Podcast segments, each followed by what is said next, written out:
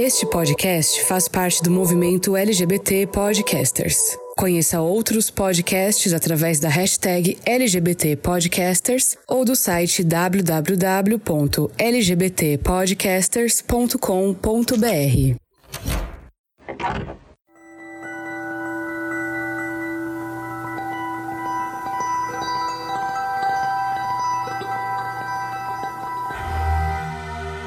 O que vem depois de um coração partido? De você amar alguém além do que a pessoa estava aberta a receber e isso te fazer sentir que o problema está em você sentir demais? E quando falhamos ao tentar conter as emoções que fazem parte de quem nós somos? Na verdade, esse pensamento é inadequado. Não tem nada de errado em amar. Agora você está prestes a ouvir o último capítulo do que eu batizei como a trilogia do coração. E nesse final, eu quero te convidar a refletir comigo e com meus convidados sobre ser amado e amar, exatamente nessa ordem. Sentir Sentir amor por alguém é algo que nos fazem acreditar ser uma fraqueza, quando na verdade é a maior força que nós podemos ter. Entretanto, muitas vezes nós a aplicamos em locais errados, como quando calculamos mal e fazemos uma força enorme para levantar algo que na verdade é muito leve. Normalmente, a sensação é de desequilíbrio, né? Amar é a mesma coisa. Precisamos aplicar a quantidade certa dessa força e isso é possível. Nesse capítulo final, nós vamos te mostrar que tudo bem sentir medo depois de se decepcionar, mas também te convidar a olhar o outro lado dessa moeda, onde com certeza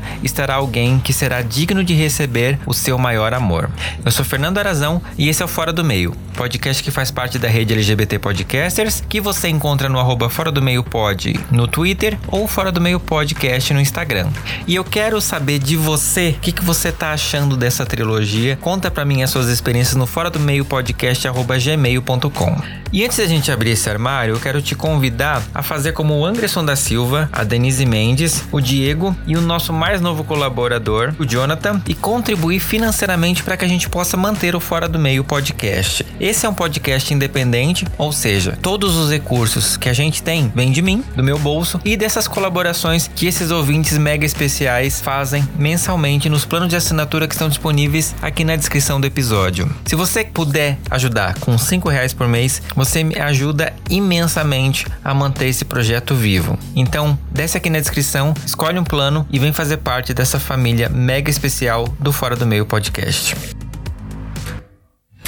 Armário aberto.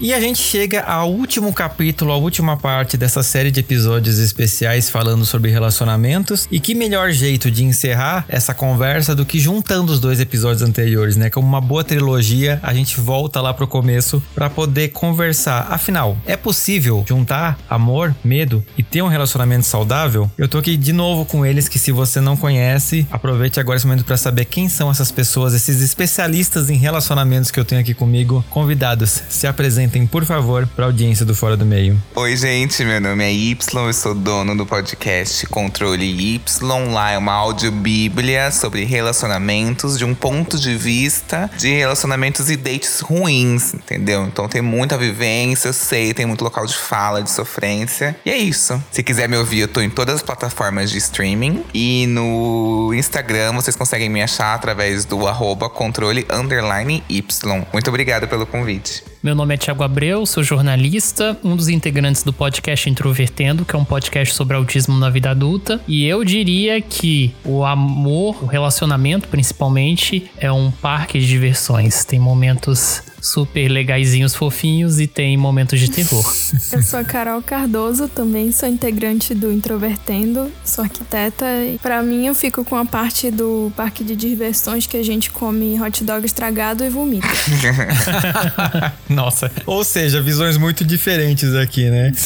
Bom, convidados, eu quero já começar agradecendo vocês, né, por estarem comigo aqui trilhando esse caminho, né, dando esperança ou não para os nossos ouvintes, né, nesse tema relacionamentos, né, esses especiais especiais para o mês de junho. É, eu espero que todos vocês tenham feito ali a sua fezinha para Santo Antônio abençoar, né? Vamos ver se as simpatias vão dar certo ou se a gente vai fracassar em mais essa empreitada. Mas a gente falou, né, nos episódios anteriores, e se você não ouviu ouvinte, tipo, depois vá lá ouvir porque estão muito legais, é sobre o medo né, de quebrar a cara, sobre o medo de ter um coração partido e sobre a questão de ser emocionado demais, né, de se entregar demais, esses sentimentos expandidos. E eu quero começar já perguntando para vocês se, na opinião de vocês, é possível juntar tudo isso e ter um amor de cinema, de novela das nove, daquele encontro assim, avassalador? Ah, eu acho que até dá para sonhar com um amor de cinema, mas é bem diferente da realidade, né? Uhum. Eu acho que depende do que, que a gente tá falando, porque tem amor de cinema daquele tipo que existe traição e no fim das contas a pessoa tem que viajar vários quilômetros para ir atrás da pessoa que ela ama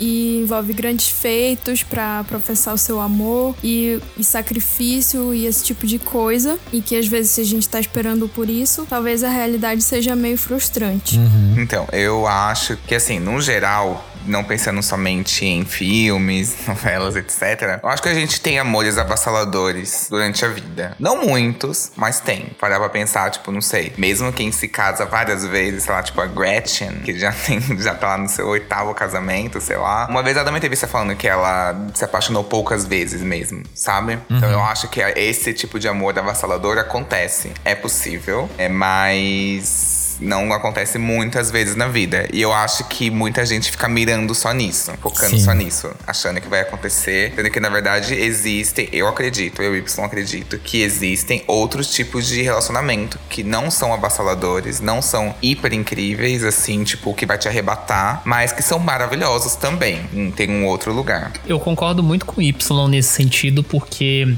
existem realmente essas paixões. Eu gosto mais de chamar de paixões avassaladoras, e elas geralmente a gente pensa muito nessa ótica, por exemplo, do que a cultura nos oferece, que é essa coisa boa e tal, a sensação é uhum. boa, mas existem também consequências dessa paixão avassaladora. Como no episódio anterior que eu falei que eu, né, gostava do cara lá e comecei a fazer um monte de besteira e tal, foi uma paixão tão avassaladora que eu não conseguia fazer nada, eu não parava de pensar nele, eu quase perdi um semestre, né, pensando nele, etc. Então, paixões avassaladoras podem dar certo, mas elas também podem ser um desastre e eu acho acho que um outro olhar que também acaba se conectando muito com o que o Y disse tem a ver com o fato de que existem relações que elas começam até um pouco mornas, elas vão crescendo, crescendo, crescendo e essa intensidade é gradual. Quando você começa já no 100, não tem muito pra onde você crescer, né? Então a tendência é só abaixar. Então quando uhum. você tem uma relação que você se permite explorar outros aspectos e, e aquilo se crescendo progressivamente, isso acaba sendo mais interessante. Mas, Sim. na pior das hipóteses, todo amor pode gerar um futuro legal ou algo muito frustrante que vai se transformar em arte para outras pessoas sofrerem junto. Sim, a gente falou no, no, episódio anterior, né, do Adele e Marília Mendonça e né, os melhores álbuns da Madonna, gente, foram pós-divórcio, então quer dizer,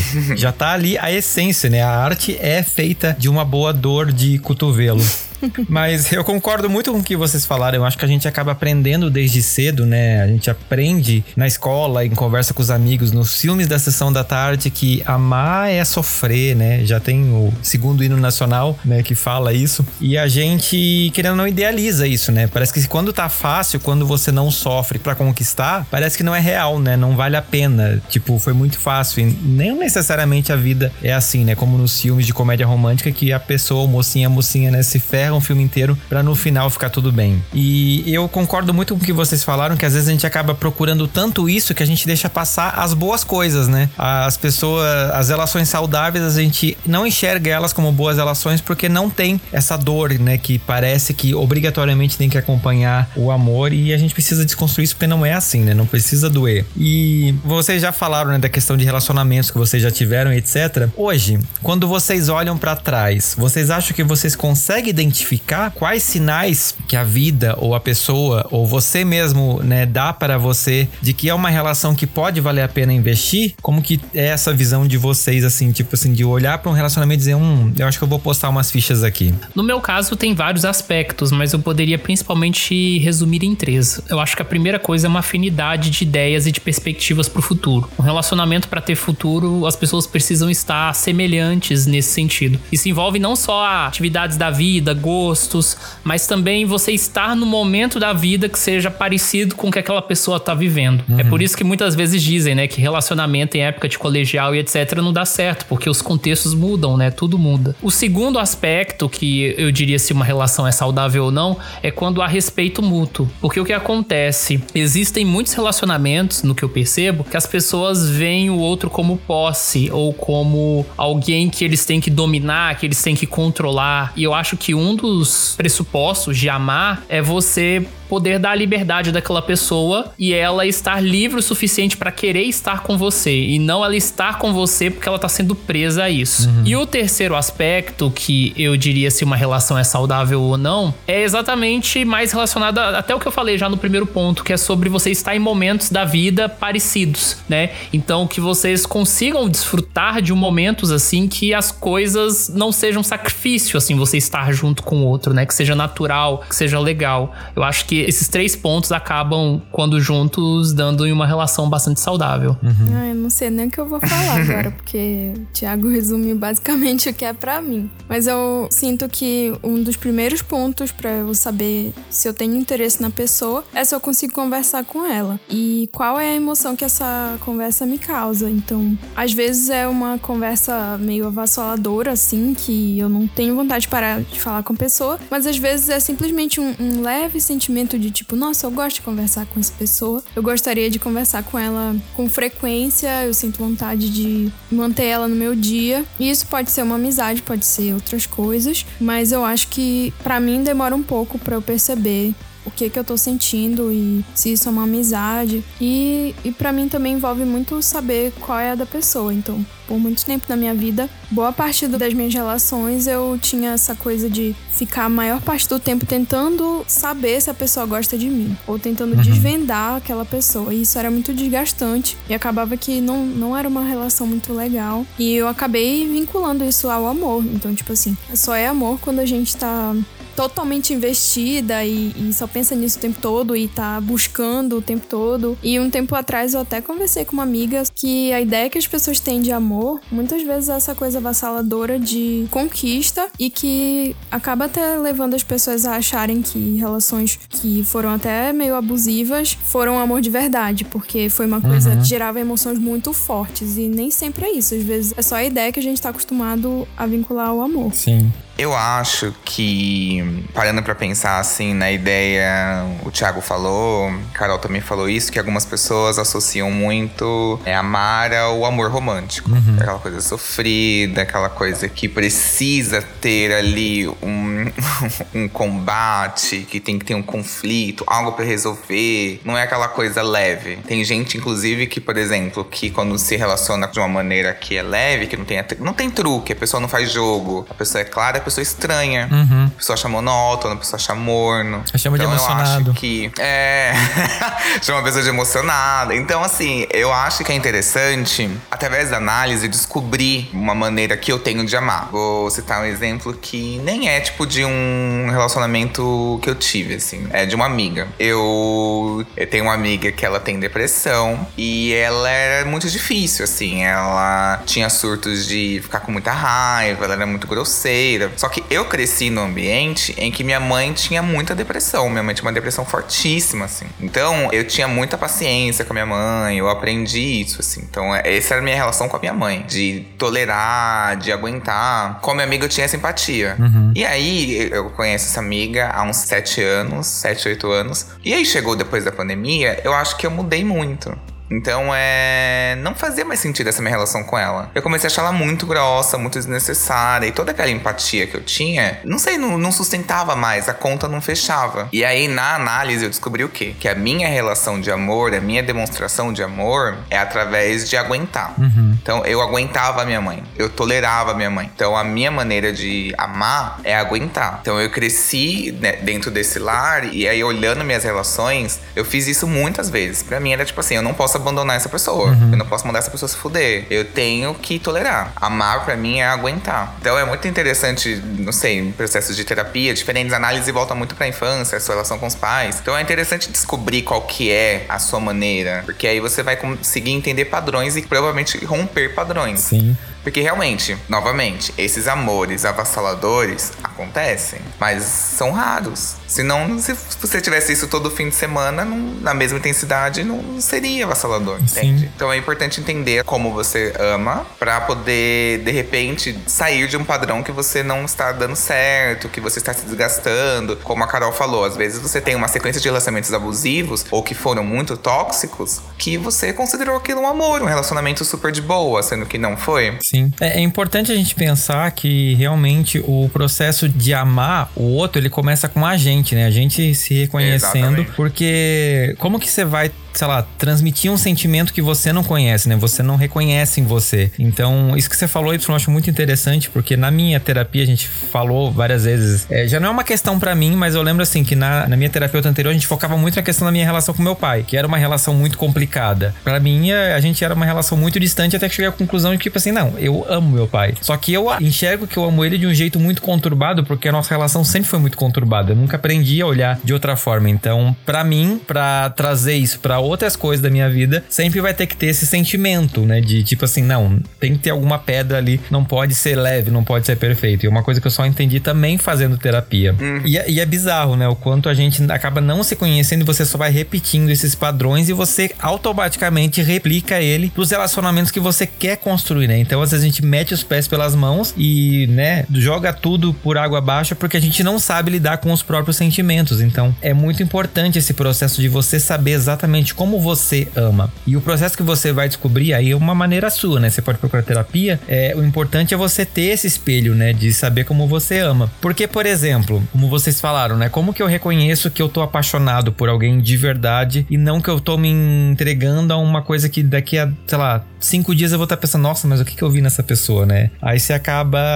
criando motivos pra sofrer. E como é que é pra vocês, assim, esse processo de se reconhecer apaixonado por alguém? E como que vocês costumam agir? Vocês são as pessoas que dão o primeiro passo? Existe uma regrinha que vocês acham, tipo assim, de demonstrar interesse pra pessoa saber que, tipo, opa, eu estou aqui, olhe para mim, nesse mundo que a gente tá, dos últimos dois anos trancados em casa e tendo muita relação através de rede social ou etc. Ou pra vocês não, o presencial é que manda e é isso. Ah, eu acho, assim, que eu sou a pessoa que pede namoro. então, assim, pra mim, eu gosto de esclarecer. Sim. Eu sou a pessoa emocionada que, tipo assim, que precisa entender. Ou pede namoro, a pessoa não aceita, mas, tipo assim, alinha. Sim. Então tá, é isso, estão usando outras pessoas. Eu sou a pessoa que precisa, taurino aqui, precisa sentir o terreno. Então eu preciso entender, saber onde eu tô me enfiando. Então, por eu ser muito desconfiado e precisar sentir o terreno e uma segurança pra poder pedir namoro, eu não peço namoro do nada. A regra que eu tenho é, é uma sequência de dates, é leve. Hoje em dia, né? Antigamente eu tinha que sofrer, então. Sim. Hoje em dia, se é leve, se eu vejo que tem uma procura igual, assim. A gente tá 50-50. Eu não tô 70 e a pessoa tá 30. Eu não tô 80 e a pessoa tá 20. Porque por eu tolerar na minha mãe daquele jeito, eu achava que eu confundia que amar era aguentar, que é uma ideia errada. Eu achava que, tipo assim, eu tinha que carregar 80% da relação. Era muito comum pra mim estar numa relação que eu que tinha que ir atrás. Sim. E aí teve uma vez que um cara, eu peguei e falei assim: ai, você nunca me chama pra nada. Ele falou assim: você me chama sempre. Não dá tempo de eu te chamar. E, e é isso, assim, porque a gente não percebe que a gente precisa ter. Então, hoje eu entendo que eu estou pronto para um relacionamento com a pessoa. Você veja que a gente tá numa relação equilibrada.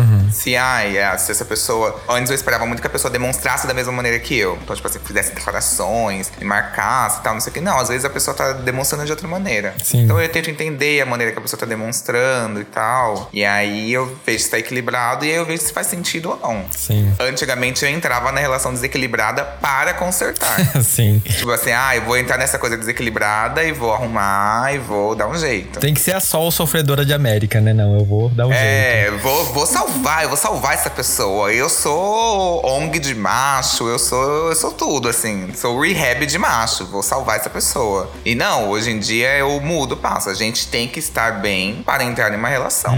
Eu sou a pessoa que todas as minhas relações começaram por aplicativo. Então, assim, presencial pra mim já não dá certo, assim, flerte em eventos, em coisas no geral. E dentro dos aplicativos, eu sempre fui a pessoa que começa a conversa. Deu match, se o match, é claro, se a pessoa deu match comigo, aí eu deixo a responsabilidade com ela. Se ela não mandar mensagem em horas, eu vou lá e mando. Poucas vezes, assim, alguém mandou mensagem primeiro porque não deu tempo de eu mandar. Inclusive com o meu ex-namorado foi assim. Eu tava pensando qual mensagem eu ia mandar pra ele, até que ele mandou um oi, tudo bem. E a coisa fluiu. E dentro das relações relações, eu também sou esse que geralmente pede namoro, que faz a coisa acontecer e tal. Por saber mesmo se a pessoa realmente tá ali envolvida na, na relação. Mas eu geralmente só peço em namoro ou só quero saber o status do relacionamento quando, no meu entender, já é muito sólido ou tá muito claro que é um relacionamento. No caso do meu primeiro namorado, por exemplo, eu pedi ele em namoro, já tinha um mês e meio que a gente tava saindo. para mim era pouco tempo, mas ele tinha me chamado pro evento de aniversário dele, que era reservado a poucas pessoas, e ele queria que eu chegasse mais cedo e ele passou o tempo do aniversário com a mão debaixo da mesa passando a minha perna. E então assim, para mim tava muito claro que ele queria realmente um relacionamento mais sério. Na hora de ir embora, ele ainda inclusive me deu um beijo ainda. Então assim, de surpresa. Então para mim tava muito claro e aí na semana seguinte pedi ele namoro, ele topou e tal. E o meu segundo namorado,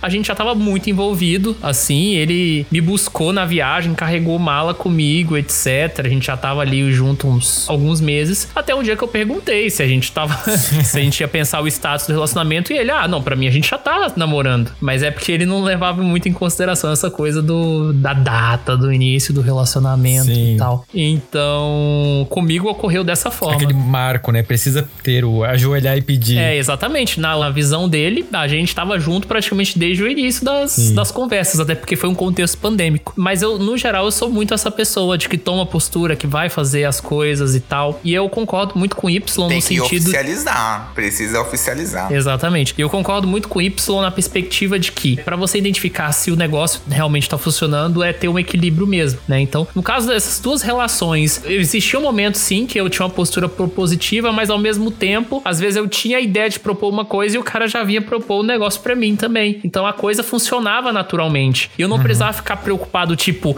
ah, eu estou sendo chato demais, eu tô indo atrás demais. Não, a coisa acontecia naturalmente. Enquanto em outras relações que não foram para frente, tinha exatamente essa desigualdade. Ou eu propunha demais, ou a pessoa propunha demais e eu ficava, ai, que saco, vou ter que sair de novo, sabe? Então, o relacionamento ideal é esse que as coisas fluem naturalmente, que a coisa funciona quase de forma telepática. Sim. Caliuches. É, eu também sou a pessoa que, quando tá apaixonada, fala. Então, até meio assustador, porque quando eu tô apaixonada, eu só simplesmente falo que eu tô apaixonada. E às vezes a pessoa não tá também e ela fica meio assustada. Então, nas últimas vezes em que isso aconteceu, na verdade, em quase todas as vezes em que isso aconteceu, a pessoa meio que deu uma recuada e eu meio que tinha uma noção muito rígida dos sentimentos. Então, se eu tava no sentimento de amizade, era amizade. Então, se eu me apaixonei, ai, quer dizer que agora eu tô apaixonada. Então eu não dava tempo pra pessoa decidir gradualmente o que ela tava sentindo. Pra mim era tipo, a partir do momento que eu tô apaixonada, eu quero uma relação. Uhum. E às vezes eu nem permitia que a relação pudesse crescer. Isso me gerava muita ansiedade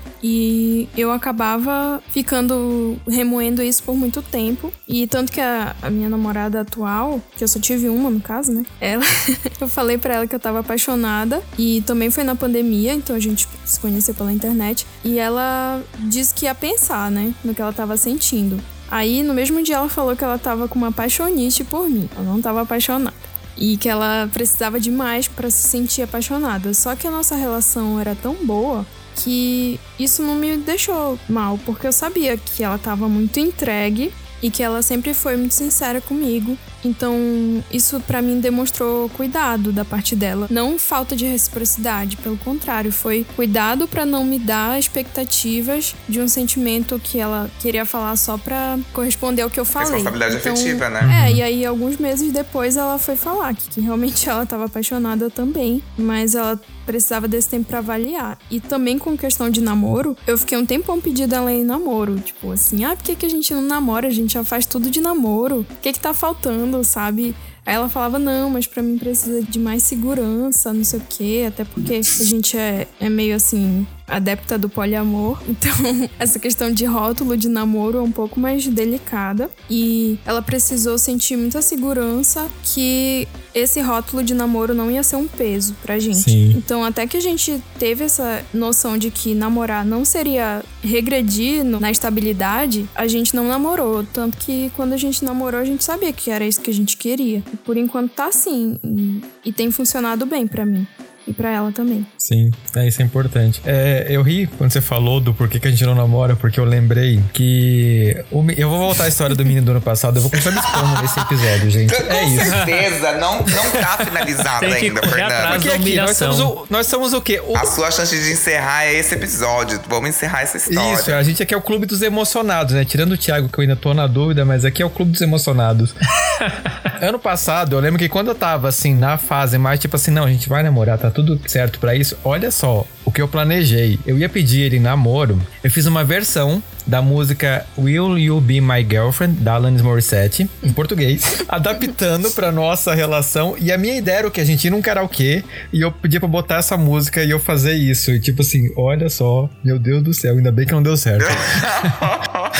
Ai, o último Mas dos é- românticos, gente. Meu Deus do céu. Exatamente. Meu Deus. Alanis, me perdoa. Não, mas tudo bem. Mas- Tipo, Mas é, o que que acontece? Normalmente eu tinha uma ideia de quando eu tava apaixonado que era muito diferente e hoje eu já revi muito isso, mas eu lembro assim que até um pouco tempo atrás eu pensava assim: "Ah, se eu tô apaixonado pela pessoa, eu não consigo me ver transando com ela. Se eu consigo me ver transando é uma coisa muito mais carnal. Tipo assim, eu tenho então um desejo por ela, mas não necessariamente eu tô apaixonado. Se eu não me via transando com ela, eu tinha essa não, é isso, eu amo essa pessoa, etc e tal. Hoje em dia eu olho pra trás e vejo que não necessariamente, né? Eu acho que existem outras coisas, eu não sei por que, que eu pensava isso na época, não faz o menor sentido lógico na minha cabeça hoje, mas era uma coisa que eu botei pra Talvez mim. alguma coisa religiosa? Pode ser, me parece pode muito ser. uma noção quase religiosa. Exato, eu acho que é um resquício do, do meu passado, mas assim, hoje em dia eu olho pra trás e penso, gente, coisa ridícula. Porque, querendo ou não, tipo, você transar com a pessoa é parte de um relacionamento, né? Mas uma coisa que eu percebo que eu fazia e eu tô trabalhando pra não fazer mais é justamente isso que a Carol falou, de rotular de cara a relação. Então, tipo, eu tô afim da pessoa, automaticamente ela vai ter que estar tá afim de mim. Eu não vou aceitar nada menos que isso. E eu acho que é importante a gente não queimar a largada, né? A gente, tipo assim, por que, que não pode começar com uma amizade? E dependendo do grau de envolvimento que o negócio vai ter dali pra frente, se tornar então uma relação. Eu tenho muita impressão de que até pouco tempo atrás eu classificava as pessoas em dois grupos, assim, os que seriam amigos e os que seriam crushes. Se um tava numa categoria, ele não poderia ir pro outro. Aí eu cheguei à conclusão de que eu tava perdendo muita gente bacana, que poderia ser inclusive grandes amigos, por conta disso. Isso essa relação do passado me ensinou. Porque logo no dia que a gente teve uma conversa definitiva e eu bloqueei o menino, ele postou no Twitter a seguinte frase, porque sim, eu fui stalkear depois. Com logo no dia certeza. seguinte. É, se as pessoas não criassem tanta expectativa sobre mim, eu teria mais amigos. E eu pensei, filha da puta, você que- alimentou minhas expectativas. Desgraçado não maldito. criei sozinha, é exato. Não tirei da. Não tirei assim, Exatamente. ó. Caguei aqui a expectativa e botei na minha cabeça. Não, nada a ver. Sim. Aí faz o quê? Umas três semanas eu fui num parque aqui em São Paulo. Aí eu tava voltando pra casa de ônibus e ele passou na calçada. Ele não me viu, obviamente, mas assim, a frase que me veio quando eu olhei pra ele foi justamente essa. Eu pensei, cara, eu tô fazendo isso com umas pessoas muito legais. Talvez eu não tô dando a chance delas serem minhas amigas. Eu já tô querendo partir de cara, tipo assim, não, a gente vai ter que casar e ter três filhos. E tipo, isso é muito ruim. Então, é, faz parte do ciclo do emocionado, né, gente? Mas eu acho que é uma coisa importante a gente fazer e que a gente falou no tópico anterior, né? Se conhecer, ver os seus sinais pra poder, tipo, começar a trabalhar com eles pra garantir que você não tá fazendo as coisas erradas e queimando a largada, né? E a outra pessoa demonstrar é muito importante também, né? Porque às vezes a gente fica muito em dúvida, como o Y falou no episódio anterior, de, sei lá, você tá afim de alguém e a pessoa começar com um abracinho, beijinho e não sei o quê. Então, pra vocês, o que, que vocês acham que são os sinais mais claros de que a outra pessoa está romanticamente interessada em você? E, tipo assim, hum, talvez isso aqui signifique alguma coisa. Pra galera prestar atenção e não cair, talvez, numa cilada. não ser o próximo Vini e Eliezer. Eu, eu acho assim, quando a gente cria tudo dentro da cabeça, é uma coisa. Vai, você planejou a, a música, reescreveu em cima da letra, a música pra ele e tal, não sei o quê. Na sua cabeça. Ele não tinha como adivinhar isso. Não tinha. Então, tipo assim, o que ele poderia fazer é falar. Assim como você falar. Então, pra mim, é tipo falar. Se você virar pra ele e você quer fazer uma surpresa, é tudo certo. Tipo, ah, eu vou fazer a surpresa e aí vai, tipo assim, de ah, vai dar certo ou não vai dar certo. Ok. Mas quando a gente comunica e bota pra fora, sei lá, você decide não queimar a largada. Isso pode ser considerado queimar a largada se você fizesse isso pra ele, mas tá na sua cabeça, tá tudo certo. Não acho que precisa comunicar isso. O que eu acho que precisa comunicar é alinhar. É alinhamento. Tipo assim, ai, você pensa em namorar? O que, que você quer? Eu acho que vale muito a pena alinhar. Tem gente que realmente considera esse alinhamento já uma queimada de largada. Tem gente que é muito tipo, meu, já se afasta, já se assusta. E aí realmente essa pessoa se você busca um relacionamento, essa pessoa não está disponível emocionalmente. Então tá tudo certo. Se ela se assustou, ah, acabou, beleza. Então eu acho que falar é a melhor coisa. Uhum. Você chega e comunica. Alinhamento, assim. Porque eu acho que sinais podem ser muito trocados mesmo. Sinais de fogo da Preta Gil. Pode mudar Sim. muito, assim. Tipo, é isso. Tipo, uma pessoa pode achar que meu, eu alinhando, perguntando, eu já tô afim. Por exemplo, tem homem hétero que vira e acha que a mulher quer namorar e tira da cabeça. Ai, porque ela falou de dormir aqui, quer namorar comigo. Ai, a pessoa pega o Uber e vem pra minha casa direto, não sei o que de noite. Já quer namorar. Tem gente que entende qualquer coisa. Então acho que, tipo, se a gente ficar dependendo de sinais, vai gerar esses conflitos, esses ruídos mesmo, assim, porque eu já falei que eu saí do grind e o cara não me ofereceu um copo d'água. Então, assim, às vezes eu falo assim, ah, você tem um copo d'água aí, por favor? Ele pode achar alguma coisa. E aí tem um caso de um menino que participou do controle Y, que ele falou, inclusive, isso de copo de água. Que o, a gay tava saindo, transada, a gay tava saindo, ele falou, você quer uma água? Aí a gay falou assim pra ele, nossa, ficou muito emocionada quase, assim, tipo, nossa, muito obrigado. E aí ele falou assim, uhum. assim, por quê? Ele, nossa, várias vezes ninguém me oferece água. Inclusive, uma vez eu pedi água pra um cara e ele falou assim: olha, não é nada disso que você tá pensando, é só sexo casual mesmo, tipo, então, Gente, imagina é, que se você é, pede é um uma copo água... não é um macarrão afetivo, é, né? É um é, cachorro tipo, quente puta afetivo. que pariu! Ah, fiz cachorro com a boca seca. Não tem problema. É, fiz Nossa, com a boca aquele, seca. Tem aquele lema, né? Tipo, um copo d'água e uma mamada não se nega a ninguém. Eu acho absurdo. Exato, eu dei a mamada e você vai me negar água. Que, olha que... Gente, é, anti, é uma atitude anticristã. É uma atitude anticristã, pelo amor de Deus, além de tudo. falta de humanidade. É, é anticristã. Tipo, sei lá, essa pessoa tem que ir pro inferno. E aí, o que acontece? Se a gente for ficar analisando os sinais, eu acho que corre esse risco de, ai, ele dormiu na minha casa e ele, por exemplo, eu, uma vez um cara dormiu na minha casa, ficou sexta, sábado e foi embora no domingo. Usou roupa minha e tal. Aí eu falei, tá na minha? Não tava. Então assim, não dá pra entender assim. Então eu acho que fala. Às vezes a gente fica muito na cabeça esperando que o outro surpreenda a gente, pensando em como a gente vai surpreender o outro. E na real, não, assim, pode assustar mesmo, porque a outra pessoa não faz ideia, assim. Ou pensa num ritmo diferente de você, num timing diferente de você, demonstra de maneira diferente da sua. Eu acho que é isso, falar. Sim. Como eu não confio na minha habilidade de decidir se as pessoas estão gostando de mim, eu geralmente faço uma consultoria com as pessoas. Então eu mando vários prints para pelo menos três pessoas. Essas pessoas vão me dizer dizer, como se fosse uma pergunta dos universitários, sabe? O que, que vocês acham? Essa pessoa gosta de mim ou não? Sim. E aí eu digo tudo. Só que essa visão pode ser meio enviesada, porque, por exemplo, print é uma coisa que a sequência eu posso mudar. Então, uhum. já aí já posso é, alterar, por exemplo, em que parte da conversa eu vou tirar o print. Outra coisa, o que eu converso, é no caso de eu ter saído com a pessoa, ah, a minha impressão da pessoa foi essa. E se eu for contar para algum amigo, eu já vou contar de acordo com a minha visão. Uhum. E antigamente eu tinha muito mais dificuldade de perceber que as pessoas estavam afim de mim, porque eu não entendia logicamente o porquê da pessoa gostar de mim. Então, a pessoa mal me conhecia e tava, tipo, gostando de mim ou interessada, e eu ficava, tipo, mas por quê? Se a pessoa não sabe nem a minha comida preferida. E eu me fechava muito para as relações quando eu tinha esse pensamento. Demorou muito, foi é uma coisa bem recente. Eu entender que as pessoas se interessarem não significa que elas estão 100% apaixonadas, elas simplesmente estão se abrindo para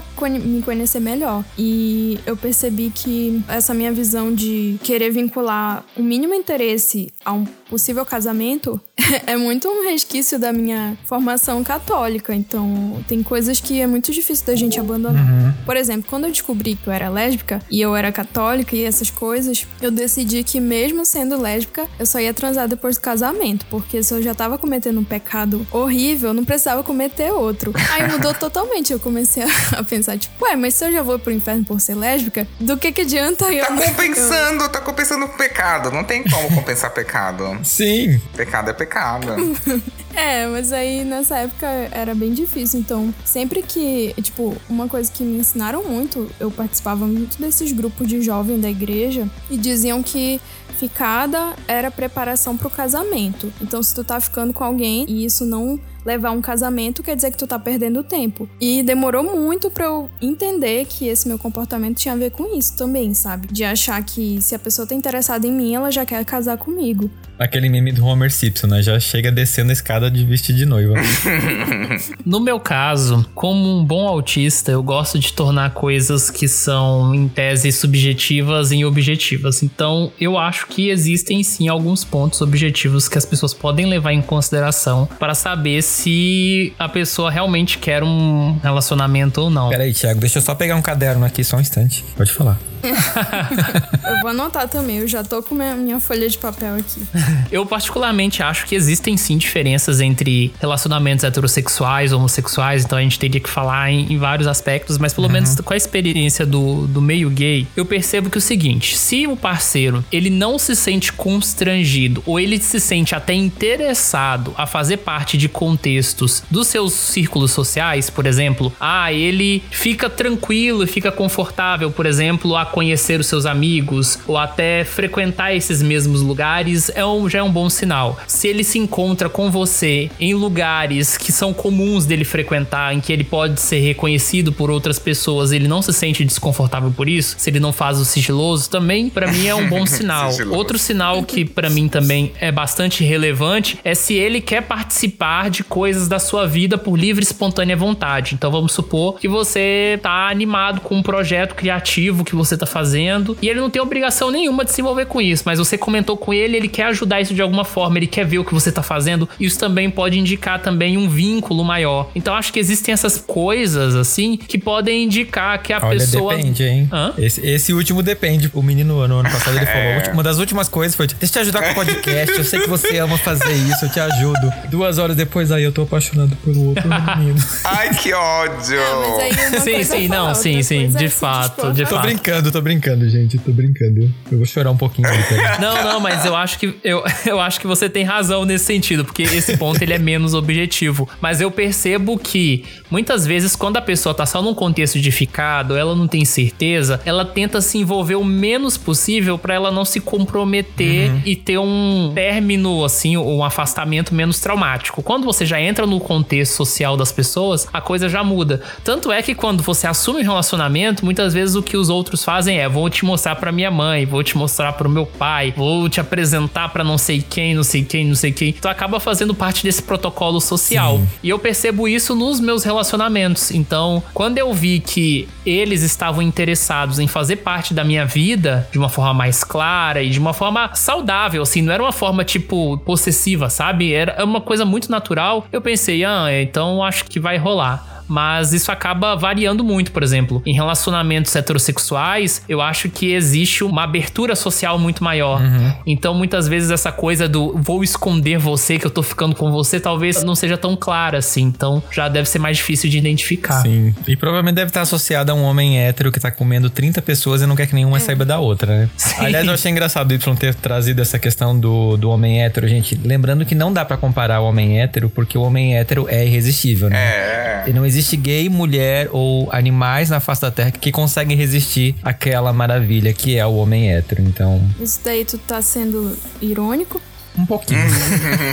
não, que a gente sempre brinca, né? Porque, tipo assim, tem aquela coisa de você sair do armário pra um amigo hétero e ele vai dizer, não, tudo bem, cara, eu super te respeito, só não dá em cima É. de mim. Enfim. Ah, não, eu, eu só, eu só quero complementar rapidinho o que o Thiago falou. Sim, pode Essa lá. questão que o Thiago falou de não se comprometer, o total oposto de uma relação lésbica. Porque, por exemplo, eu tenho uma Sim. amiga que ela tava namorando fazia um mês. Um mês. E não era tipo, um, ah, conheceu seis meses e namorou. Não. Elas se conheceram e com, sei lá, dois meses elas começaram a namorar. Eu acho que se conheceram e não ficaram muito. Então, tipo assim, era muito recente. E ela se mudou pro mesmo prédio da outra e, tipo, um apartamento acima. E sabe, foi uma coisa muito de supetão, assim. Ela disse assim: Ah, tem uma vaga aqui, eu preciso me mudar. E a outra falou: tem uma vaga no meu prédio, em cima do meu apartamento.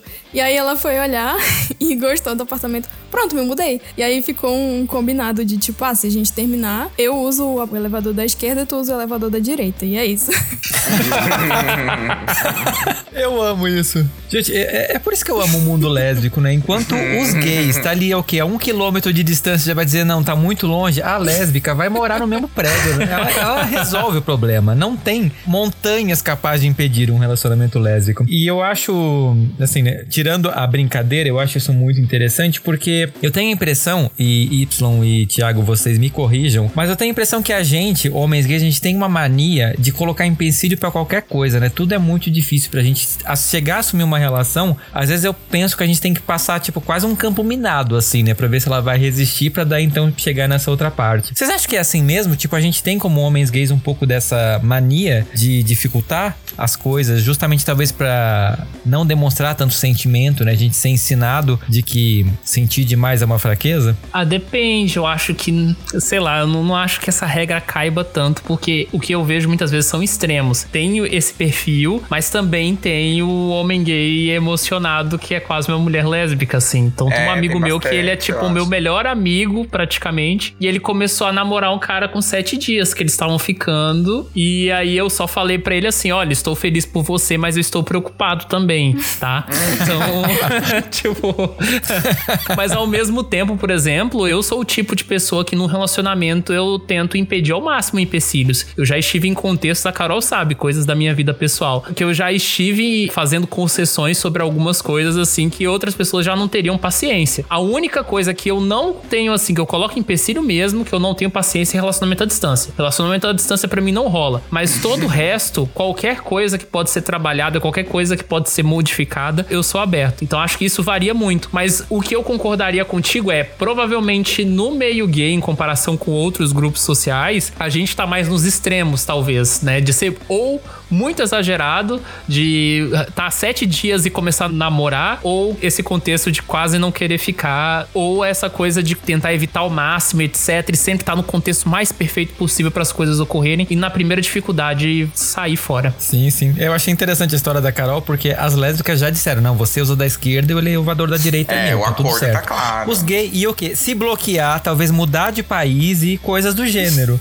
Então, eu eu tendo a desconstruir um pouco essa ideia, assim, de que, ai, é, gays são menos apegados. Eu tento desconstruir um pouco isso. Eu acho que se relaciona de uma maneira muito diferente mesmo. Assim uhum. como hétero se relaciona de maneira diferente, assim como lésbica se relaciona de uma maneira diferente. O que eu acho que acontece hoje em dia com os gays é um fenômeno, aquele, um fenômeno que eu acho que atinge muitos solteiros no geral mesmo. Inclusive mulheres héteros que se identificam muito com as pautas do controle Y. Então eu acho que é tipo, é, é meio que tem umas outras questões que eu já vou falar, mas assim, primeiro é cansaço de aplicativos, uma exaustão mesmo mesmo de ficar puxando assunto, construindo assunto, quando não tem energia para isso. A gente tá trabalhando muito mais, então a gente tem menos tempo para paquerar, menos disponibilidade para investir tempo nisso. Então acho que são diversos fatores que atingem vários solteiros. E aí olhando assim de uma perspectiva como homem gay, tem sim perfis de homens que são mais apegados, que estão só no grinder, e é isso, e que não vão querer nada sério mesmo. E tem gays que são emocionadas mesmo, assim.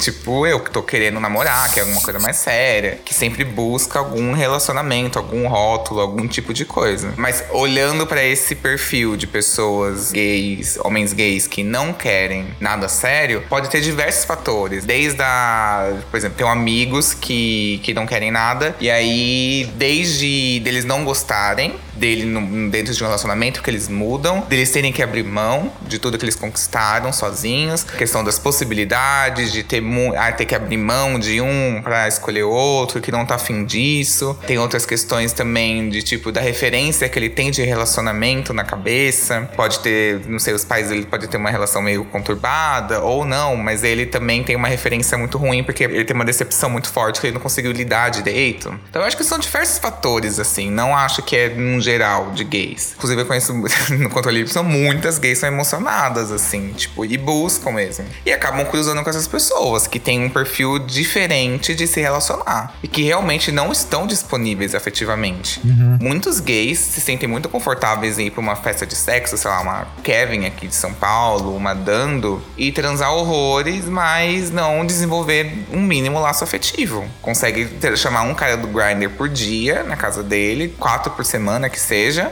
e não tá disponível afetivamente. Consegue viver uma vida se relacionando com as pessoas dessa maneira. Então, assim, não acho que dá pra generalizar tanto, assim. Tem muita gay aí que eu vejo que é sofrida, assim, que, que batalha, que busca.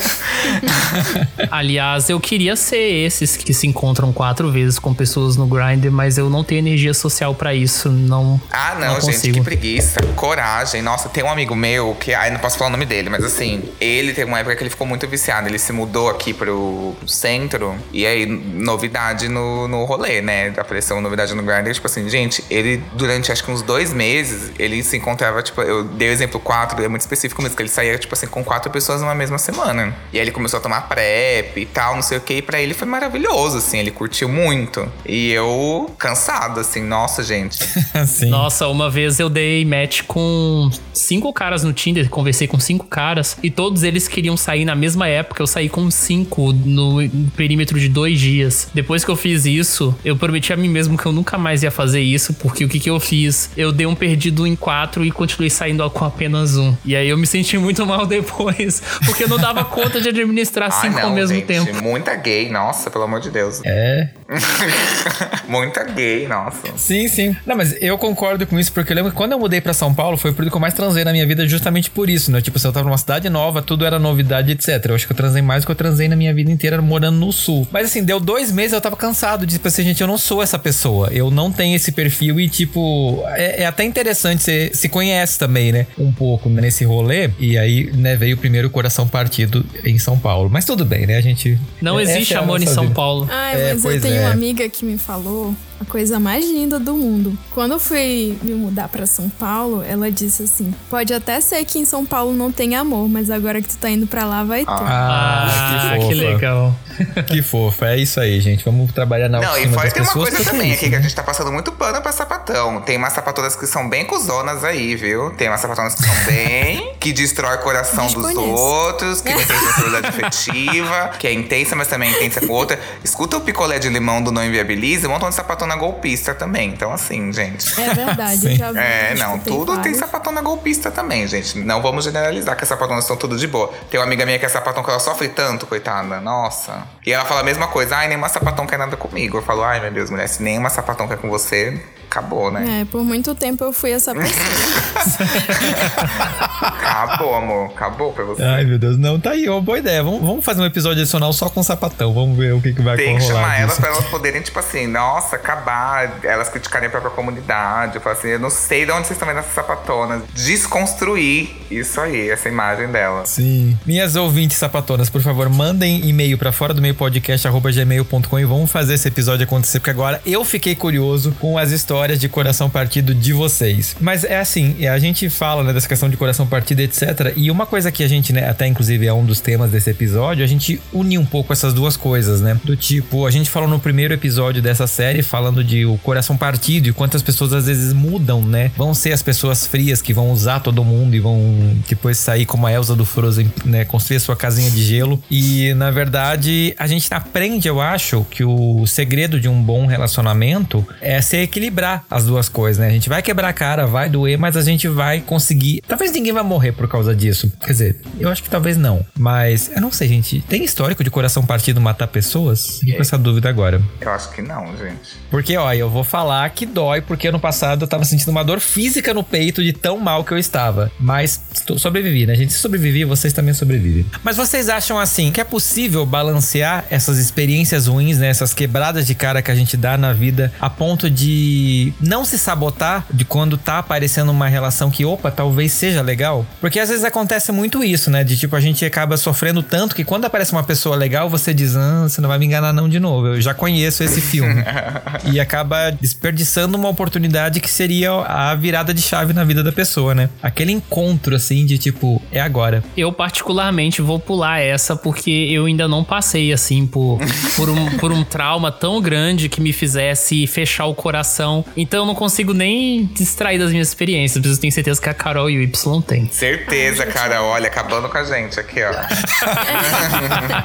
Não, mas eu basicamente eu tenho coleção de trauma. E antes de- desse meu relacionamento atual, era só o que eu tinha. Não tinha nenhuma experiência que eu pudesse dizer, nossa, pelo menos serviu pra eu aprender. Não, não serviu nada, serviu pra eu me fuder, isso sim. E- só que eu nunca blindei o meu coração. Eu nunca deixei isso me impedir de me relacionar com outras pessoas, apesar de que eu tenho um tempo de recuperação bem longo. Então, sei lá, já aconteceu de eu ficar com uma pessoa por um mês e ficar sofrendo por nove meses. Nossa, sou eu. E, tipo, nisso, de eu ficar sofrendo por nove meses, são nove meses sem ficar com ninguém, porque eu sou assim. Nove meses Se fecha ouvindo Zé Neto total. Cristiano. Mas, tipo, se fecha total. Você não consegue mesmo, assim, tipo. É, aí eu, eu acho muito fofo. Eu super não simpatizo com a ideia de que vai chegar alguém que vai curar seus traumas, porque eu acho que a gente que cura os nossos traumas. Mas a, a minha namorada me falava no começo: ah, eu vou dar uns beijos nesses teus traumas. Eu achava tão Ah. fofinho. E eu acho que. Eu Daí é bem frase de ideia. gente lixosa, que eu falo, hum, já caí nessa também. Aí eu já fico com o pé atrás com essa daí.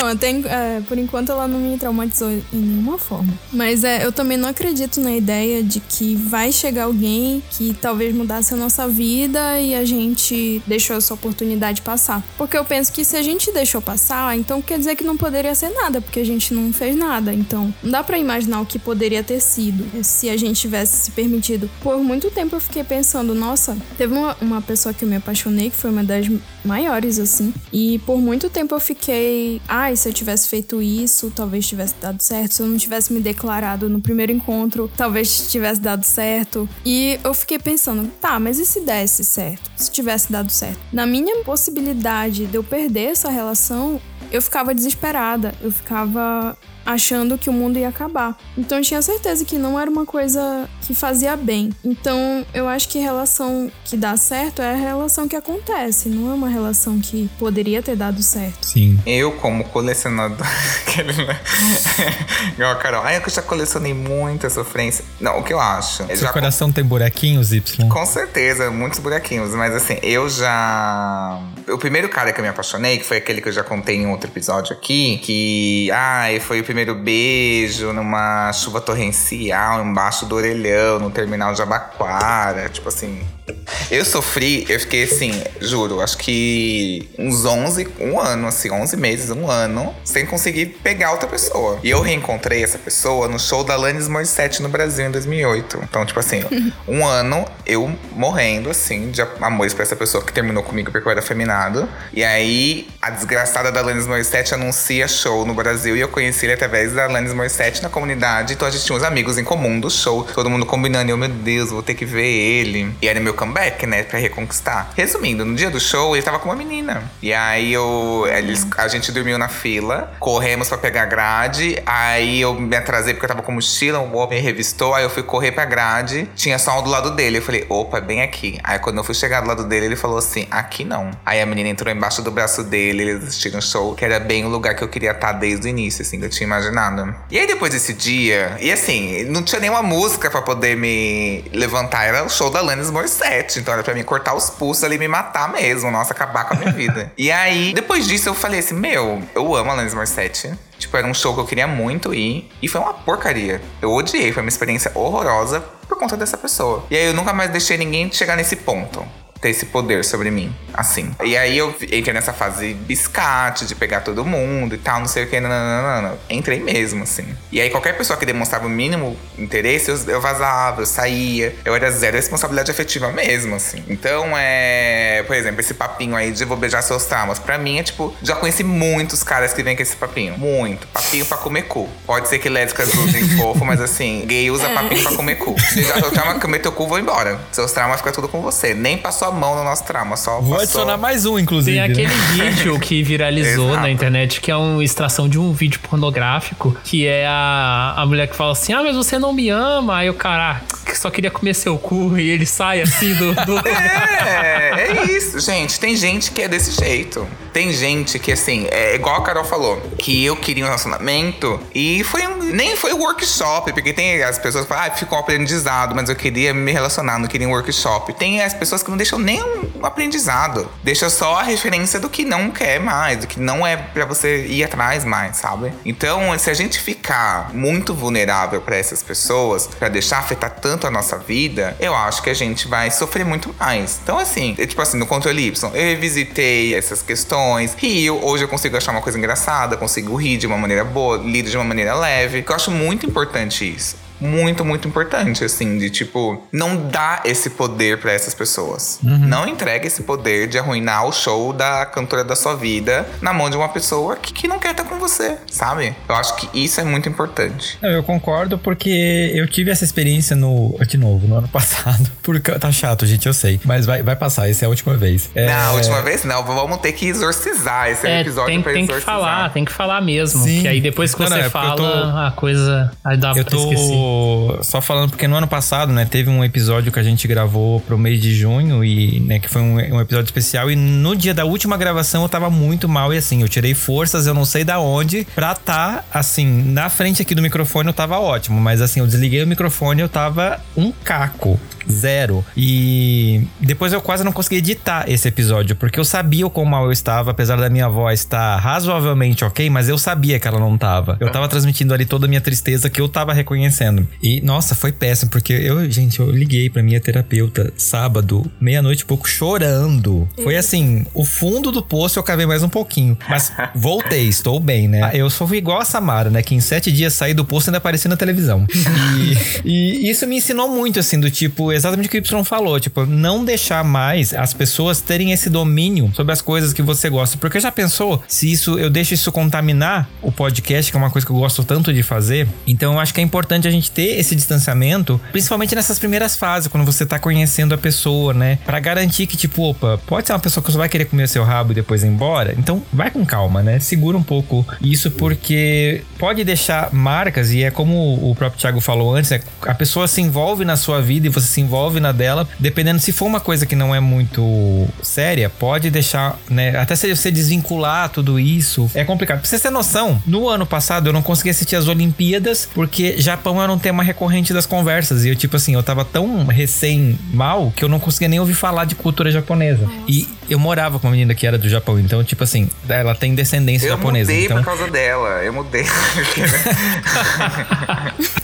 Pior que eu sou o Não tipo de pessoa que quando eu, por exemplo, nesse fora, entre aspas, que eu levei, né, do... O caso, assim, mais emocionado que eu tive, as coisas que me lembravam ele e que, entre aspas, me fariam mal é que eu gostava de consumir mesmo. Porque eu queria estar sofrendo. Então, pra mim, era reforçador as coisas que me faziam lembrar dele. É, não, teve uma banda que ele me apresentou, que é uma banda que tem, sei lá, 100 pessoas que curtem no, no Deezer. E assim, quando eu consegui ouvir a banda sem ter uma crise de choro, pra mim foi tão libertador que eu pensei, não, agora eu tô comendo pra ficar bem. Eu acho importante a gente fazer isso, né? Também não se fechar totalmente, porque é importante, lógico, né? Você ter um tempo pra curar suas feridas, mas assim, as outras pessoas, elas não têm culpa, né? Então é bom a gente demarcar muito isso, né? Do tipo, o que que aconteceu? Você vai ter feridas, né? Vai demorar um tempo tempo igual um machucado, né? Vai demorar um tempo para cicatrizar, mas tipo assim, depois que cicatrizou, tenta dar chance para as outras pessoas, né? Não deixar isso impedir que a sua vida siga em frente. Eu acho que isso é, é muito importante. E nós, né, como influenciadores, né, produtores de conteúdo, né, pessoas que fazem aqui, estão em contato com outras pessoas, deixa eu perguntar uma coisa para vocês. A gente que tem uma idade meio parecida, vocês enxergam que tem diferença nessa forma de se relacionar da nossa geração, que talvez carregue um pouco mais de traumas e etc, até por conta da, do período que a gente nasceu e cresceu, né? Onde ser gay era uma questão horrível, onde ser lésbica era fetiche, era até ali era permitido, passou dali não. Vocês acham que a geração atual tá mais leve nesse aspecto? Tipo, estão conseguindo se relacionar de forma mais saudável? Essa é uma pergunta interessante porque eu conversava muito sobre isso e até hoje, de vez em quando, eu converso com meu primeiro ex, né? Que é meu amigo ainda e tal. Que ele falava que ele demorou para se reconhecer enquanto bissexual porque a referência de homossexualidade que ele via na TV é um estereótipo muito grande, né? Ele nasceu no início dos anos 90, então para ele sempre tinha aquela carga negativa e a relação que ele tinha com outros homens, broderagem, quando ele era criança, pré-adolescente, era só brincadeira. E ele só foi entender que ele realmente gostava de homens ali na adolescência e tal. E que era muito difícil ver, sabe, coisas assim. Até o início da década de 2010, que foi ali o momento da adolescência até entrar na vida adulta, tudo que a gente via era algo muito fatal, né? Algo muito negativo. Eu, por exemplo, quando era criança, eu era muito consciente sobre o que eu sentia, do que eu gostava, só que eu não via ninguém como eu, assim. No dia que eu descobri que o Elton John era gay, eu levei um susto, porque eu conheci o Elton John só de ouvir as músicas, né? Só a voz e tal. Uhum. E só ouvindo a voz, e pelo menos alguns dos grandes hits, ele, a estética da música dele, tirando. Eu sei que tem as músicas mais empolgadas e tal, mas essas eu não conhecia. não batia com o estereótipo que eu ouvia falar sobre gay, sabe? Isso foi um choque para mim quando eu era criança. Então, isso foi uma coisa que eu conversei muitas vezes com ele, e hoje em dia a gente tem na produção cultural exemplos muito menos estereotipados, mais naturais, e que a gente consegue ver isso de uma forma mais natural, né? Uhum. Que não vê simplesmente produções que falem sobre casais homossexuais que morrem de HIV. Então, acho que hoje em dia isso é mais disseminado. Além do mais, que tem uma coisa muito importante que acaba tendo tudo a ver com relações, que hoje em dia a ideia do sair do armário tá perdendo sentido, né? Porque antes a sair do armário era o grande evento, etc. Hoje em dia isso não faz muito sentido. Por exemplo, eu falei da minha sexualidade para os meus amigos mais próximos em um momento, aí em outro contexto social as pessoas acabaram descobrindo, aí minha mãe ficou sabendo e tal. Eu não tive um grande momento, sabe? Então uhum. acho que tudo isso acaba impactando na forma como as pessoas encaram as suas relações. Eu fui um pouco além do, do negócio, mas eu acho que tudo isso acaba influenciando bastante na, na forma, né, como a gente se relaciona hoje e as pessoas pessoas mais novas que hoje estão com 16, 17 e tal. Sim. Eu acho que essa geração tá se envolvendo menos assim, eu acho. Tipo, transando menos. É, esses dias eu, eu tava conversando com uma priminha minha, foi aniversário dela de, de 14 anos, aí tava uma rodinha lá de meninas, aí eu cheguei muito tiozão, eu falei, e aí, de quem vocês estão gostando? Assim, não sei o quê. E aí elas assim, ai, de ninguém. Eu assim, como não? Sim?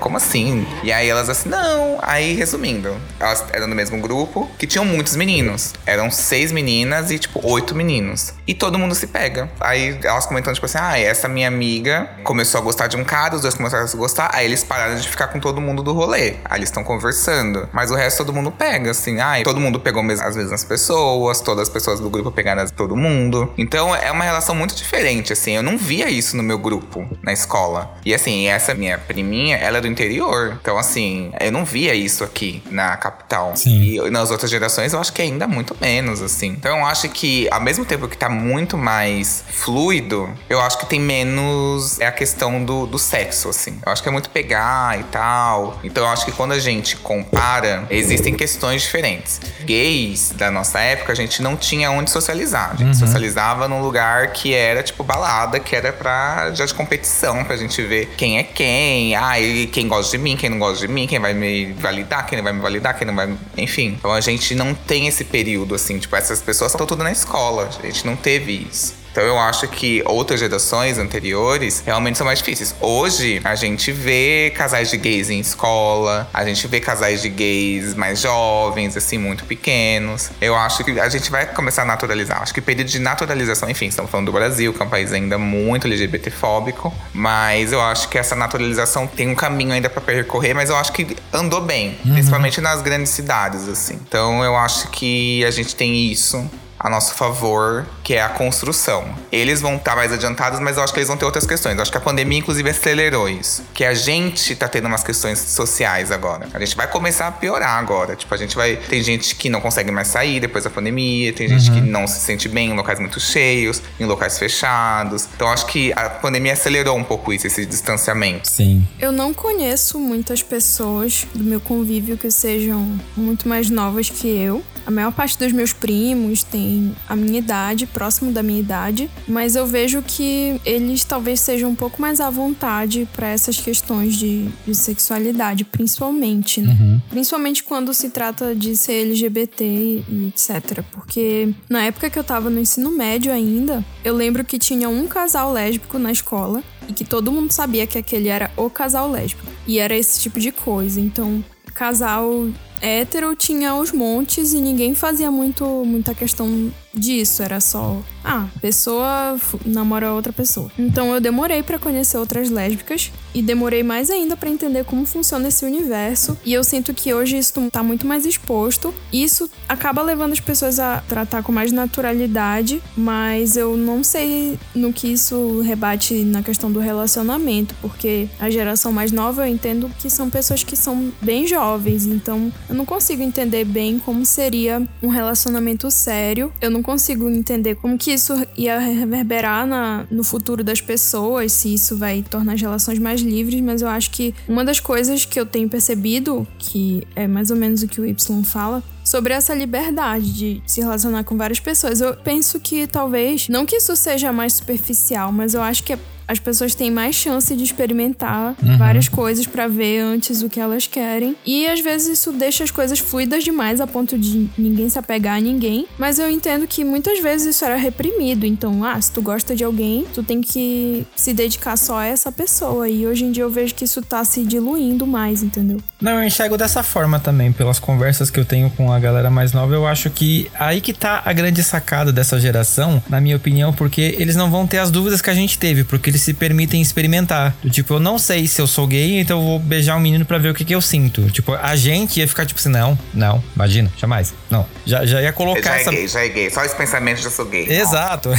mas ia ser essa coisa, né? Então, tipo assim, eu vou beijar um menino. Aí eu beijei e não gostei, tipo assim, tá bom, não sou. Isso não é uma questão, né? Pra gente já, tipo assim, a gente, quando deu o primeiro beijo, provavelmente ficou tipo assim: Meu Deus do céu, o que foi que eu fiz? Acabou minha vida, sabe? Porque eu lembro que eu fiquei muito assim, tipo, rolou. Eu, eu amei, achei ótimo, mas tipo, rolou aquela culpa, tipo assim: Meu Deus, e agora? O que, que eu fiz, sabe? Vai ficar estampado na minha testa, tipo, viado. E não ficou. Mas eu acho que essa é a grande sacada dessa geração, porque justamente, né, permite conhecer, experimentar. E essa coisa que a gente tem hoje, eu acho, né? Que a gente fala da adolescência tardia do homem gay, eu acho que a gente. Talvez isso não vá ser uma realidade nessa geração mais nova, porque eles estão tendo a adolescência na fase correta, né? Quando é para eles terem. Então, eu acho que essa é a melhor coisa dessa evolução. A gente consegue ver essa evolução. A gente tem séries na televisão, como o Thiago falou, né, que naturalizam isso, tipo assim, a pessoa dizer na escola que é bissexual, hoje em dia as pessoas sabem que ela é bissexual. Não na nossa época que você ia dizer, tipo assim, hum, não, você só não quer dizer que você é gay, né? Você tá aí só, tipo, no meio para poder não se assumir.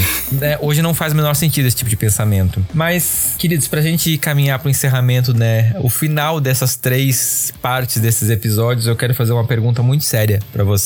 Na opinião de vocês, afinal, o amor existe? Existe, pode acabar o episódio.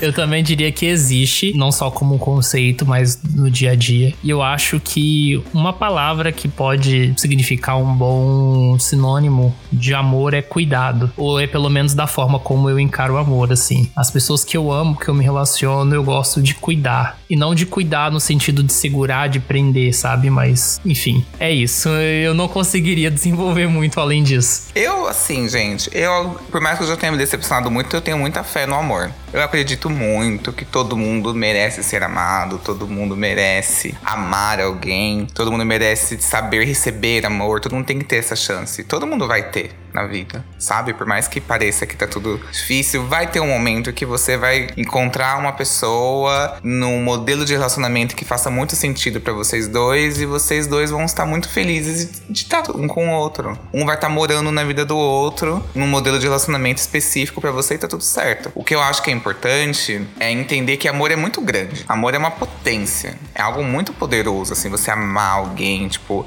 amar e ser amado de volta. Eu acho que é muito importante, assim, é a gente tomar cuidado para não limitar essa potência por medos de, ai, já passei por isso, ai, muita desconfiança dos outros, achar que as pessoas não. não acreditar mesmo que as pessoas possam ser boas. Tem pessoas ruins mesmo e que vão enganar a gente, de fato. Mas tomar cuidado para não filtrar demais e acabar minando essa potência, acabar diminuindo. Você quer ser surpreendido, todo mundo quer ser, então se dê a chance tem que estar tá aberto pro mistério. E é no mistério que você vai se surpreender. É no mistério que tá um puta amor que você fala assim, puta que pariu, é isso. Uhum. Sabe? Eu acho que é estar aberto ao amor, mas também ao mistério. Os dois não estão juntos e tá tudo certo. Sim. A minha visão de amor tá muito ligada à natureza, então, para mim existem formas que o amor se manifesta, mas é um único amor. Então, por exemplo, eu vejo que todas as fontes de amor que a gente tem nos oferecem um entendimento sobre esse todo, que eu vejo que anima todas as coisas. Então, até a relação que a gente tem com os nossos animais de estimação, ou sei lá, a relação que a gente tem com a nossa comida, com as plantas, com a paisagem e com as outras pessoas da nossa vida trazem sabedoria pra gente. Então, eu vejo que esse sentimento tá muito ligado à forma como a gente vive e isso me ajuda a ter um desprendimento desses sofrimentos que às vezes o amor romântico pode trazer e outros tipos de amor. Mas se eu encaro da forma como sendo uma visão de natureza, eu vejo que o amor tá em todos os lugares. Então, é, se ele tá em todos os lugares, eu só preciso continuar procurando, enxergando, não só dentro de uma convenção, de um tipo de envoltório de amor, mas se abrir a outras formas de sentimento. É, com certeza, eu acho que essa é uma questão que a gente acaba fazendo muito e acaba não sendo nossa, né? Esse episódio se chama Amor mais Medo, porque de fato eu enxergo as duas, essa relação, essa conversa que a gente teve, elas podem ser dois lados de uma mesma moeda, né? Você pode ter sofrido horrores no amor e achar que você nunca vai encontrar alguém, né? A sociedade cobra que você case, que você tenha filhos e etc. Esse modelo da família de margarina. A gente que é dissidente tem um pouquinho menos isso, né? As pessoas, muita gente acha que a gente é estéreo, que a gente vai morrer sozinho, etc e tal. E talvez a gente fique sozinho, né? Mas talvez a gente fique sozinho por opção. E tá tudo certo. Talvez a gente fique sozinho porque a gente aprenda a olhar pra gente. E eu acho que esse é o grande segredo de virar essa chavezinha olhar pra gente. Em primeiro lugar, a gente é ensinado desde sempre a olhar para o outro, a procurar o outro, que a gente precisa encontrar a metade da laranja, a, né, a alma gêmea e todos esses conceitos como se a gente fosse incompleto e que precisa dessa outra pessoa para poder dar sentido à nossa vida. E não, hoje eu enxergo que não, a gente precisa ter sentido na vida para poder abrir espaço para uma outra pessoa vir e complementar isso. Eu acho que quando a gente espera da outra pessoa que ela ela traga esse sentido pra gente, a gente vai ser um festival de frustrações, porque ninguém nunca vai corresponder de fato aquilo que você precisa, porque o que você precisa vai estar tá apenas dentro de você. E quando você se decepciona em escala, muita gente, e você acha que não existe a pessoa certa para você, ou que o amor é besteira, ou que o amor não existe, você tem que pensar o seguinte: o que está fazendo você ter essa sensação de frustração? Provavelmente a resposta vai estar tá dentro de você. Repito isso de novo, porque é uma das coisas que eu mais aprendi é, nessa vida e na própria terapia, etc e tal. As respostas às vezes estão ali na nossa cara, a gente só não quer enxergar. E é muito comum a gente ouvir das pessoas que se decepcionaram, né, depois de ouvirem, sei lá, Adele, João e Marília Mendonça dizerem eu não quero mais saber disso. Amor é besteira, amor é não sei o que. O recado que eu tenho para dar e para finalizar essa trilogia de episódios é o seguinte: não pare de sonhar só porque você teve um pesadelo. Se joga. E para encerrar, né, a minha indicação nesse episódio que a gente falou aqui sobre amor, né, para encerrar essa trilogia, vai ser uma música. Nessa trilogia de episódios teve títulos de músicas da Marina, Ace Diamonds, e eu tô muito viciado nela até agora. E eu vou deixar para vocês uma música dela que para mim tem uma letra muito profunda e ao mesmo tempo ela é muito distoante, porque a música se chama Happy e a melodia é triste. E ela faz uma reflexão sobre o amor e a felicidade de uma forma que eu acho muito bacana assim. Quando você vê o título, você vai achar, não, vai ser uma musiquinha animadinha, etc. Mas é uma música que te faz refletir sobre felicidade, sobre ser feliz. Então, a minha indicação para você é ouça Rap da Marina, que tá no álbum Fruit, e reflita sobre a letra e sobre tudo isso que a gente falou aqui. Convidados, o que, que você deixa de lição de casa pra audiência do Fora do Meio? Eu quero indicar um álbum que não é necessariamente é sobre amor ou relacionamentos que dão certo, mas eu acho que é sobre alguém que passou pela dor muitas vezes e que se manteve viva graças ao amor que ela tinha pela vida e também por criar coisas novas. Eu acho que isso é um, uma coisa muito importante para manter-nos vivos, né? Que é o álbum Elsa ao vivo no Municipal, da Elsa Soares, que foi o álbum que ela gravou dois dias antes de morrer. E ela faz uma retrospectiva da carreira, desde músicas da década de 60 até lançamentos da década de 2010. E eu acho que a Elsa é uma história extremamente trágica, mas que deu a volta por cima, como diz uma das músicas que ela gravou. Uhum. Eu vou indicar um livro que se chama Amora. Dizem que é a Bíblia da Sapatão. e é um livro que traz um quentinho no coração, porque é um livro de contos, vários contos retratando várias histórias de mulheres lésbicas e desde a infância ou da adolescência, início da adolescência, até a fase adulta e pessoas idosas também. E eu acho que as histórias são muito tocantes e dão um quentinho no coração mesmo. É o meu livro de me sentir bem quando eu tô querendo ler uma coisa despretensiosa e quero recuperar o amor pela vida. Eu gosto de ler esse Amora e um dos meus contos preferidos é o que leva o título, né? Que é Amora, que no, é só a última frase do conto que a gente entende por que, que o nome do livro é Amora. E de vez em quando eu falo essa última frase para as pessoas, eu vou deixar, não vou dar spoiler, mas essa escritora é muito legal, tem outros livros dela também de poesia e de romance, ela tem um romance chamado Controle, também que fala de uma menina que tem epilepsia, e é um livro bem legal dessa mesma autora, então fica a indicação não só do livro como da autora.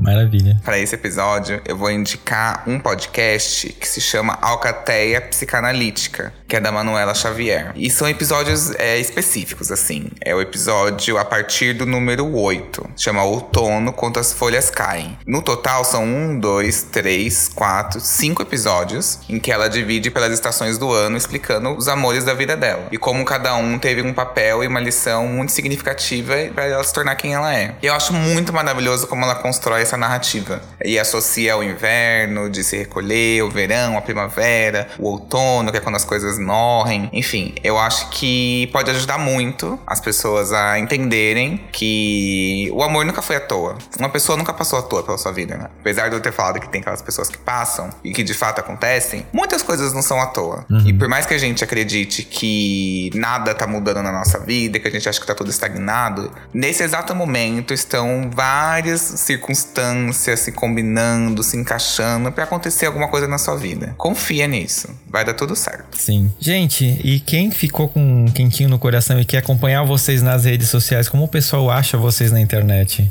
Quem quiser me acompanhar, eu tenho um Twitter, que é arroba o Thiago Abreu, Thiago sem H. E no Instagram agora também, principalmente nessas atividades de podcast, eu tenho um lá que é o Thiago Abreu, tudo junto, igual no Twitter, só que com um underline no final. Então lá vocês podem encontrar com que eu trabalho, as minhas produções do Introvertendo, o meu outro podcast agora que é o Espectros e o que mais faço aí, principalmente nessa parte de áudio. Valeu! Eu também participo do Introvertendo, que tá em todas as plataformas. E quem quiser me acompanhar na minha página de artes é Varusa. Eu tenho um podcast, Controle Y, ele está em todas as plataformas de streaming. Se você quiser me achar nas redes sociais, o Instagram é onde eu mais posto. Eu gosto bastante de criar conteúdo pra lá. Tô criando alguns Reels agora, enfim, né? Dependendo dessa plataforma pra entregar as coisas. Já investi muito impulsionado ali, entendeu? Agora eu não posso abandonar. então, assim, é arroba controle underline Y. E é isso, vou ficar muito feliz de você chegar na DM, conversar. Eu adoro conversar com os meus seguidores, gente.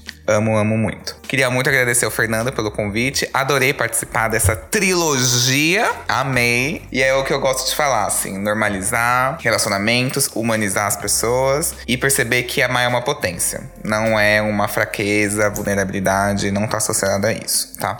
Então, eu também agradeço ao Fernando pelo convite. Eu pensei no desafio de gravar três episódios assim, e foi um negócio muito legal, porque deu para repensar vários aspectos da vida, coisas que já passaram, né, coisas que a gente aprende. Então, acho que foi uma jornada muito legal e eu acho que talvez as pessoas estejam sentindo o mesmo que a gente. Valeu. Sim, com certeza. Para mim também foi uma oportunidade de repensar e principalmente eu achei engraçado porque me fez recuperar um pouco essa vontade de viver. Não que eu tivesse perdido, mas Meu assim, eu Deus. sou uma pessoa muito apegada. Não, é porque eu sou, eu Gente, sou muito suicídio apegada. cancelado. Nossa. Não, é que eu sou uma pessoa muito apegada à minha rotina. Inclusive, eu tinha colocado um limite semanal de sair três vezes por semana, no máximo. E agora eu vou dissolver esse limite, porque eu fiquei com muita vontade de experimentar várias coisas, conversando com vocês. E eu também achei que eu ia ficar extremamente cansada, gravando três episódios. Mas acaba que a conversa foi levando e, e eu acabei nem sentindo tanto assim. Então, muito obrigada pelo convite. Adorei. Se quiser chamar pro episódio de sapatão, pode me chamar. e eu vou ver como que eu vou contar essas histórias, esses podres das sapatonas aí. Tem que ser sapatão, também parte coração. nossa, episódio, exatamente. entendeu? É Ai, adorei. Amei. Adorei. Gente, eu quero agradecer demais a presença de vocês, né, comigo nesses três episódios. É um desafio gravar três episódios com o mesmo elenco, né, assim, logo na sequência. Mas é, eu acho interessante a gente ver o quanto a gente mesmo, né, apesar de sermos as mesmas pessoas, né, muda de cada tema, né, o olhar de cada um. E eu tenho certeza que esses episódios o pessoal do Fora do Meio com certeza gostou, porque eu amei. Eu quero levar vocês, né, pra mais episódios. Se dependesse de mim, eu dobrava essa trilogia. Mas, né, a gente precisa descansar, né? Porque foram semanas intensas. Gente, eh, eu quero, né, agradecer vocês. E se você que tá ouvindo, né, não conhece Fora do Meio, não segue o Fora do Meio, segue a gente lá no arroba Fora do Meio Podcast no Instagram ou Fora do Meio Pod no Twitter, né? Manda pra gente a sua história de superação. Você acha que realmente amor existe? Conta pra mim no Fora do Meio Podcast arroba gmail.com e eu espero vocês daqui a 15 dias em mais um episódio do Fora do Meio. Até mais, pessoal. Tchau. Tchau, tchau, gente.